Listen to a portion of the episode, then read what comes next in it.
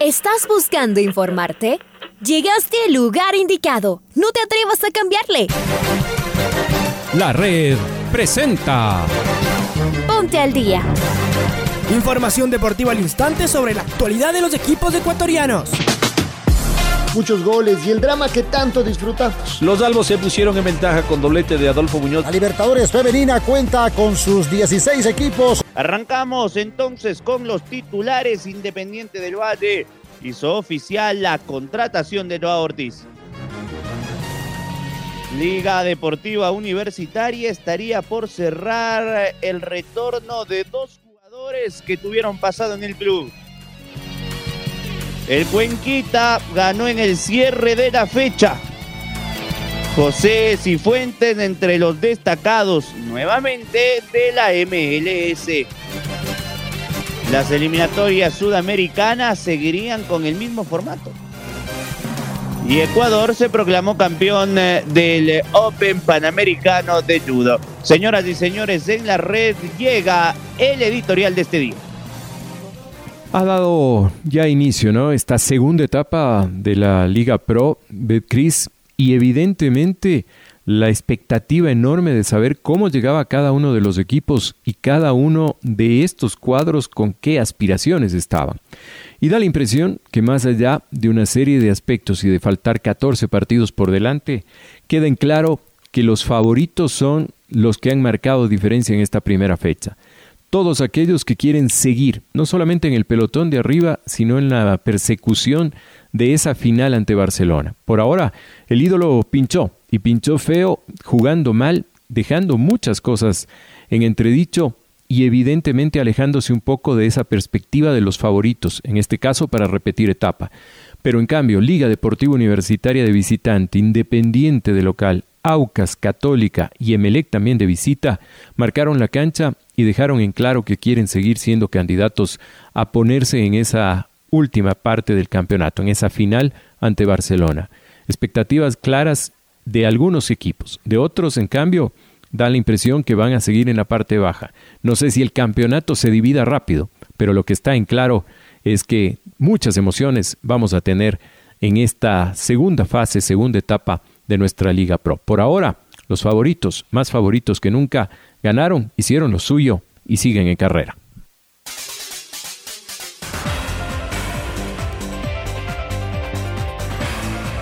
Escuchábamos al Pato Granja en su editorial eh, y de esta manera arrancamos con el desarrollo de noticias con gol de Billington Branda. Ganó el Cuenca en el cierre de la primera fecha de esta segunda etapa, le ganó al City.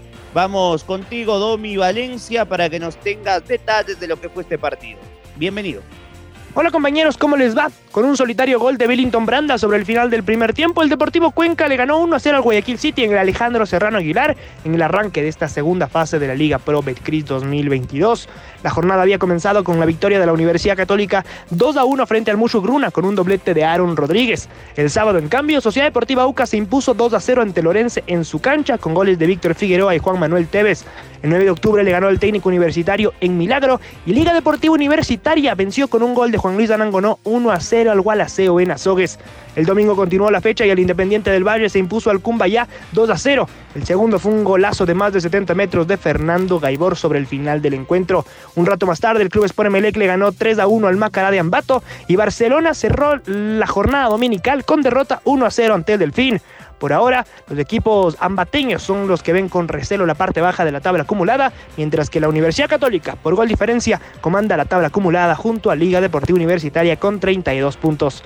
Informó para el Noticiero al Día, Domingo Valencia. Compañeros, vuelvo con ustedes de Estudios Centrales. Gracias, Domi. Ahí el eh, repaso de los resultados de la fecha. Yo les voy a contar cómo se juega la próxima jornada. El día viernes a las 7 de la noche estarán jugando en el Atahualpa el Cumbaya frente al Gualaceo. Viernes 19 horas Cumbayá Gualaceo. Vámonos al día sábado donde tenemos tres partidos. A las 15 horas Lorense frente a Macará en el 9 de mayo. A las 17.30 en el Rodrigo Paz Delgado, Liga Deportiva Universitaria frente al Deportivo Cuenca. A las 20 horas también del día sábado técnico universitario frente al Barcelona. La jornada para el día domingo tendrá tres partidos, Musuburruna 9 de octubre en Echaleche a las 2 de la tarde, Guayaquil City frente a la Universidad Católica a las 16 horas con 30, Emelec frente al Independiente, partidazo. Domingo 19 horas se redita la final del último año, Emelec Independiente 7 de la noche y la fecha se cierra el día lunes a partir de las 19 horas en Manta entre el Delfín y el Aucas en otro partido que promete. Vamos con Luchito Quiroz que está del otro lado, él nos va a traer detalles del Independiente del Valle, ¿no? El Lucho que hizo finalmente oficial terminó la novela. Joao Ortiz jugará en los Rayados. ¿Cómo te va, Luchito? ¿Qué tal compañeros? ¿Cómo les va? Un gusto saludarles. Independiente del Valle puso punto final a la novela Joao Ortiz y prácticamente lo contrató. Luego de haber tenido algunos inconvenientes el jugador con el director técnico de Liga Deportiva Universitaria, Luis Ubelía, por eso la decisión de la dirigencia de negociarlo y el Independiente se vio interesado en el mediocampista ecuatoriano. Eh, se llegó a un acuerdo, Liga Deportiva Universitaria se queda con el 30% del pase, el resto es del Independiente del Valle. Incluso ya en sus redes sociales, el equipo campeón del fútbol ecuatoriano ya lo presentó, así que será habilitado y de ser así podrá jugar la próxima fecha ya si así lo decide Martín Anselmi. Un abrazo.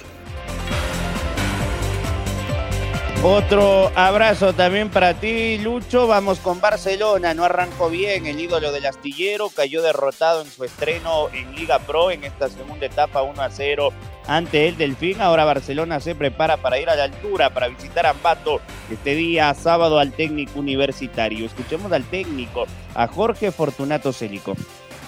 Volante centro.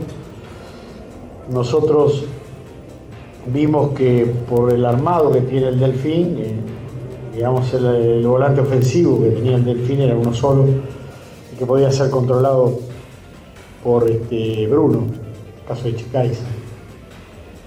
Los, otros dos volantes, o el tercer volante que es Charles Vélez, que estaba en la banca, ella podía, podía jugar, pero un poco más contenido, este, teniendo los otros jugadores como Fidel adelante y jugadores como el Díaz. Creíamos que podíamos este, contenerlo y creo que lo hicimos, no, salió mal.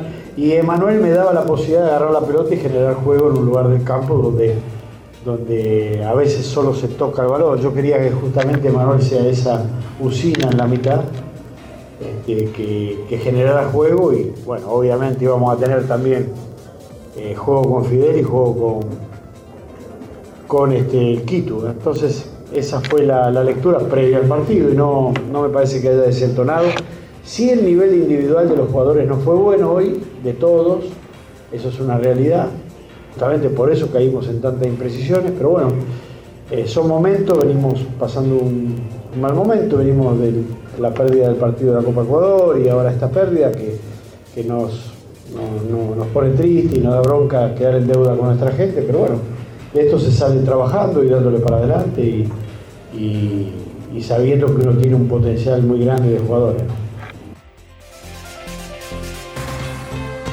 Las palabras de Jorge Célico, el DT Canario. Vamos ahora con Pablito King, él nos va a traer detalles de la MLS, porque José Cifuentes es uno de los tricolores que brilla en el fútbol de los Estados Unidos. ¿ah? Nuevamente lo destacaron a Sifu. ¿Cómo te va, Pablito? Hola, ¿qué tal? ¿Cómo les va amigos y amigas de la red? Aquí está la información para el Noticiero al Día. José Cifuentes es uno de los tricolores que brilla en la MLS de Estados Unidos.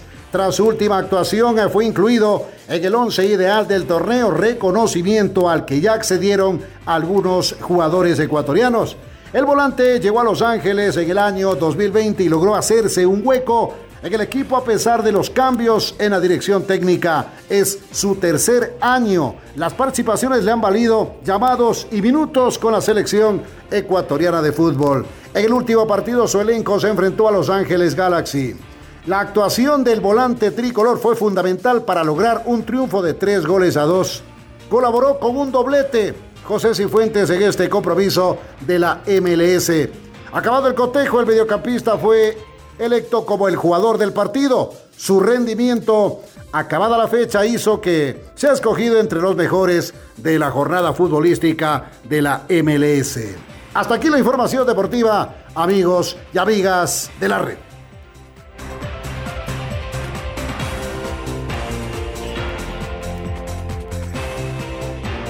Cambiamos del tema, Pablito, y las eliminatorias sudamericanas seguirán con el mismo formato para las próximas eliminatorias. Así lo confirmó el presidente de la Federación Venezolana de Fútbol, Jorge Jiménez. Los presidentes de la Conmebol se reunieron en Cali y tomaron esta decisión. Escuchemos al directivo venezolano. Las eliminatorias quedan iguales, quedan iguales, este es el consenso de la mayoría de, de la mayoría de lo que todos queremos. Creo que es lo más eh, beneficioso para todos Sudamérica. ¿Y hay alguna, al quedar iguales con esa cantidad de partidos, hay alguna adecuación de calendario? O sea, ¿cómo claro, Sobre todo por la propuesta de la integrarse a la UEFA Nations League. Sí, no, no, no eh, vamos, tenemos una reunión próximamente con Comebol para definir el calendario, pero sí, las, las eliminatorias van a quedar iguales en Sudamérica. Bueno, esa termina de ser una buena noticia en medio de tantas especulaciones. Vamos ahora a cambiar de disciplina deportiva, me meto con el ciclismo. Eh, tuvimos la suerte de estar ayer a la tarde presente en la conferencia de prensa donde estuvo Richard Carapaz, nuestro deportista de oro, con eh, una alianza con la marca Chevrolet para su club, donde hay muchísimos chicos que se adentran a la bicicleta, se adentran al caballito de acero y sueñan con llegar a ser como este hombre que lo escuchamos, Richard Carapaz.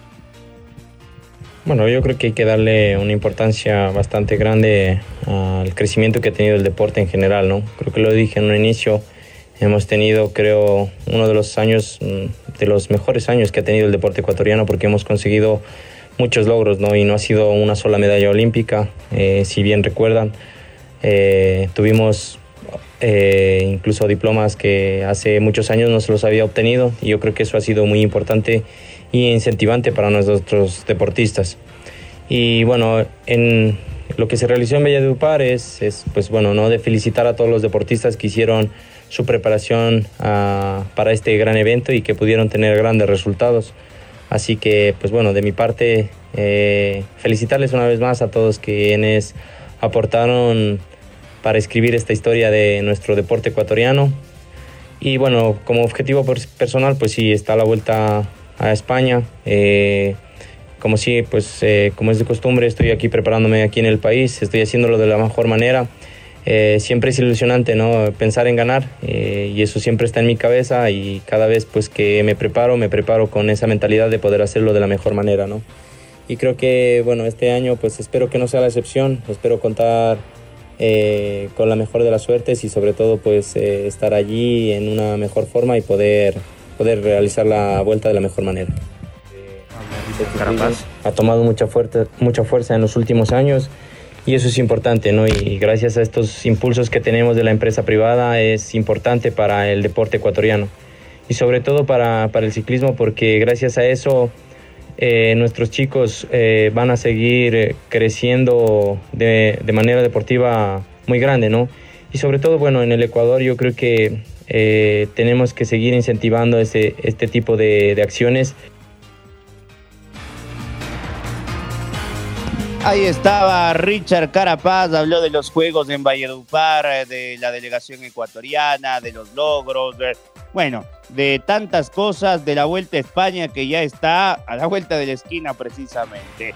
Vamos ahora con eh, el judo, porque Ecuador se quedó con el primer lugar del medallero general del Open Panamericano de judo celebrado el pasado fin de semana en Guayaquil. El equipo tricolor sumó cinco medallas doradas dos de plata y cuatro de bronce. El segundo lugar fue para Estados Unidos y el tercero fue para la delegación mexicana. Escuchemos las palabras de Astrid Gavidia, quien eh, habló con la Federación Ecuatoriana de Judo tras conquistar su medalla dorada. Eh, bueno, primero que nada estoy muy contenta con mi resultado ya que para eso he venido trabajando. Bueno, la final estuvo dura ya que es mi contrincante de siempre y pues eh, tuve que darle un poco más porque no podía irme sin esa medalla estando aquí en casa. Eh, pues el nivel de las otras competidoras también muy buenas, muy fuertes, la verdad. Eh, con México ya había competido otras veces y pues la verdad es una buena competidora. Igual Argentina fue la primera vez que he competido y muy fuerte, muy fuerte, pero gracias a la preparación que he tenido pude imponerme a ella y pues esto es el sacrificio de todos los días. Entonces, muy contenta la verdad por la medalla.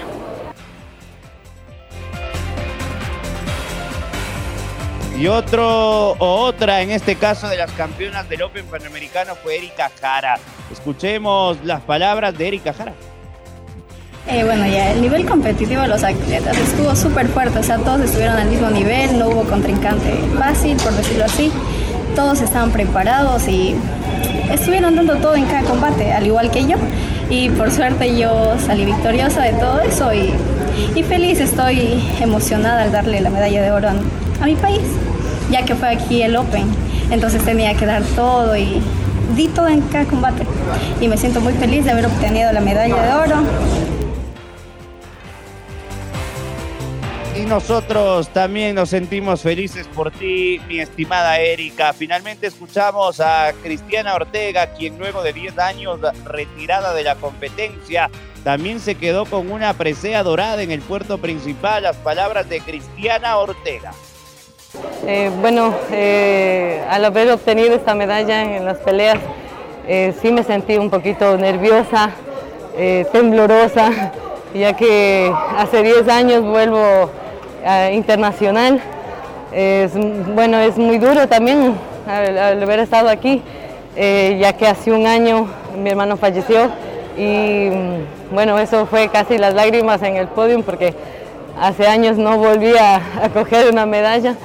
Eh, y me siento muy feliz gracias al apoyo de mis papás, de mi familia, de mi hermano que está en el cielo y agradezco a toditos por habernos ayudado porque en realidad nos ayudaron mucho para venir a este evento.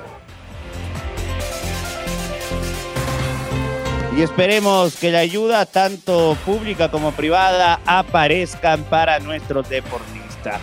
Señoras y señores, estamos en eh, esta noticia que nos llega desde el cable internacional. Joao Rojas, el delantero que dejó hace poco el club Sport Emelec, finalmente tendría una rotura de ligamentos cruzados y de esta forma, de manera lamentable, se le acabaría el año primero y después tendría para seis a ocho meses de recuperación.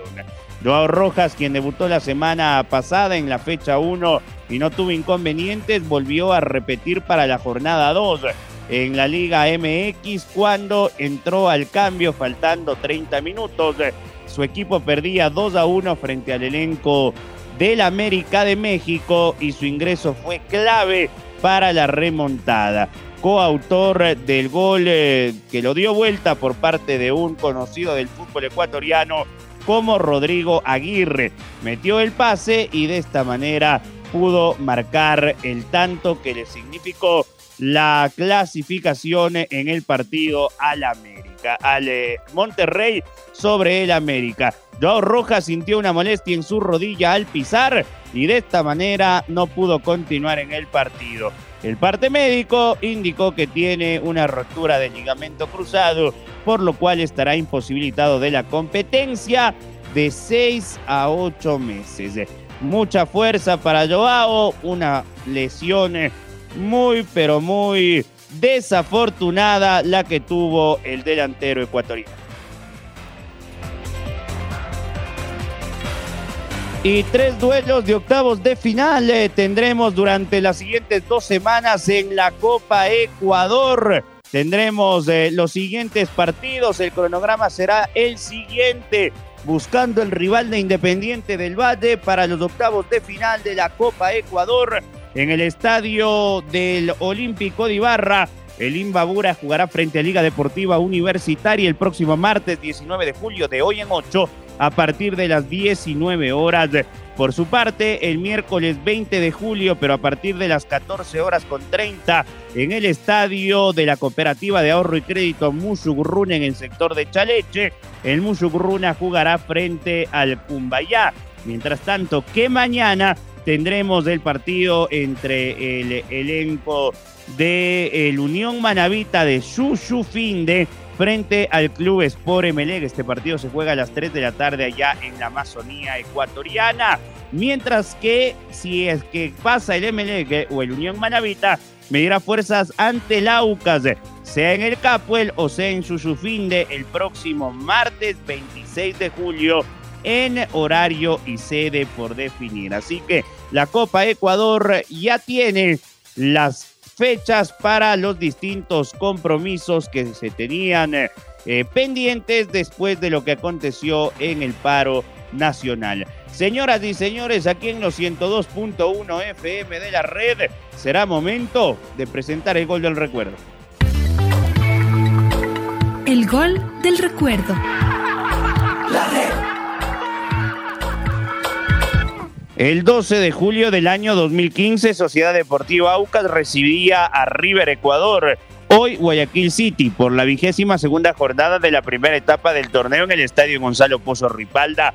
Recordemos del segundo tanto, obra de Darwin Suárez con los relatos de Pablo King. ¡Ataca el Aucas! ¡Atención! ¡Hay un tiro libre! De la Cruz! ¡El centro del área! ¡La pelota está a 150!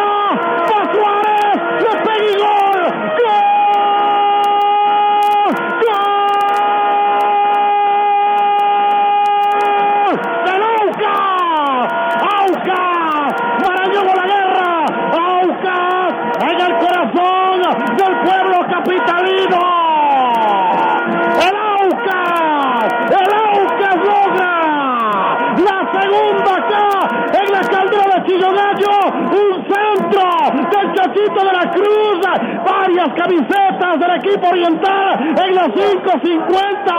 Allí estaba Suárez, estaba Litasig y el Aucas marca la segunda exactamente a los 8 minutos del segundo tiempo. Muchas gracias, muchas gracias, muchas gracias. Aucas 2, River Ecuador 0. Ahora ya estás al día junto a nosotros. La red presentó Ponte al día. Informativo completo sobre la actualidad del fútbol que más nos gusta, en donde estés y a la hora que tú quieras. Quédate conectado con nosotros en las redes de la red. Síguenos como arroba la red Ecuador y no te pierdas los detalles del deporte minuto a minuto.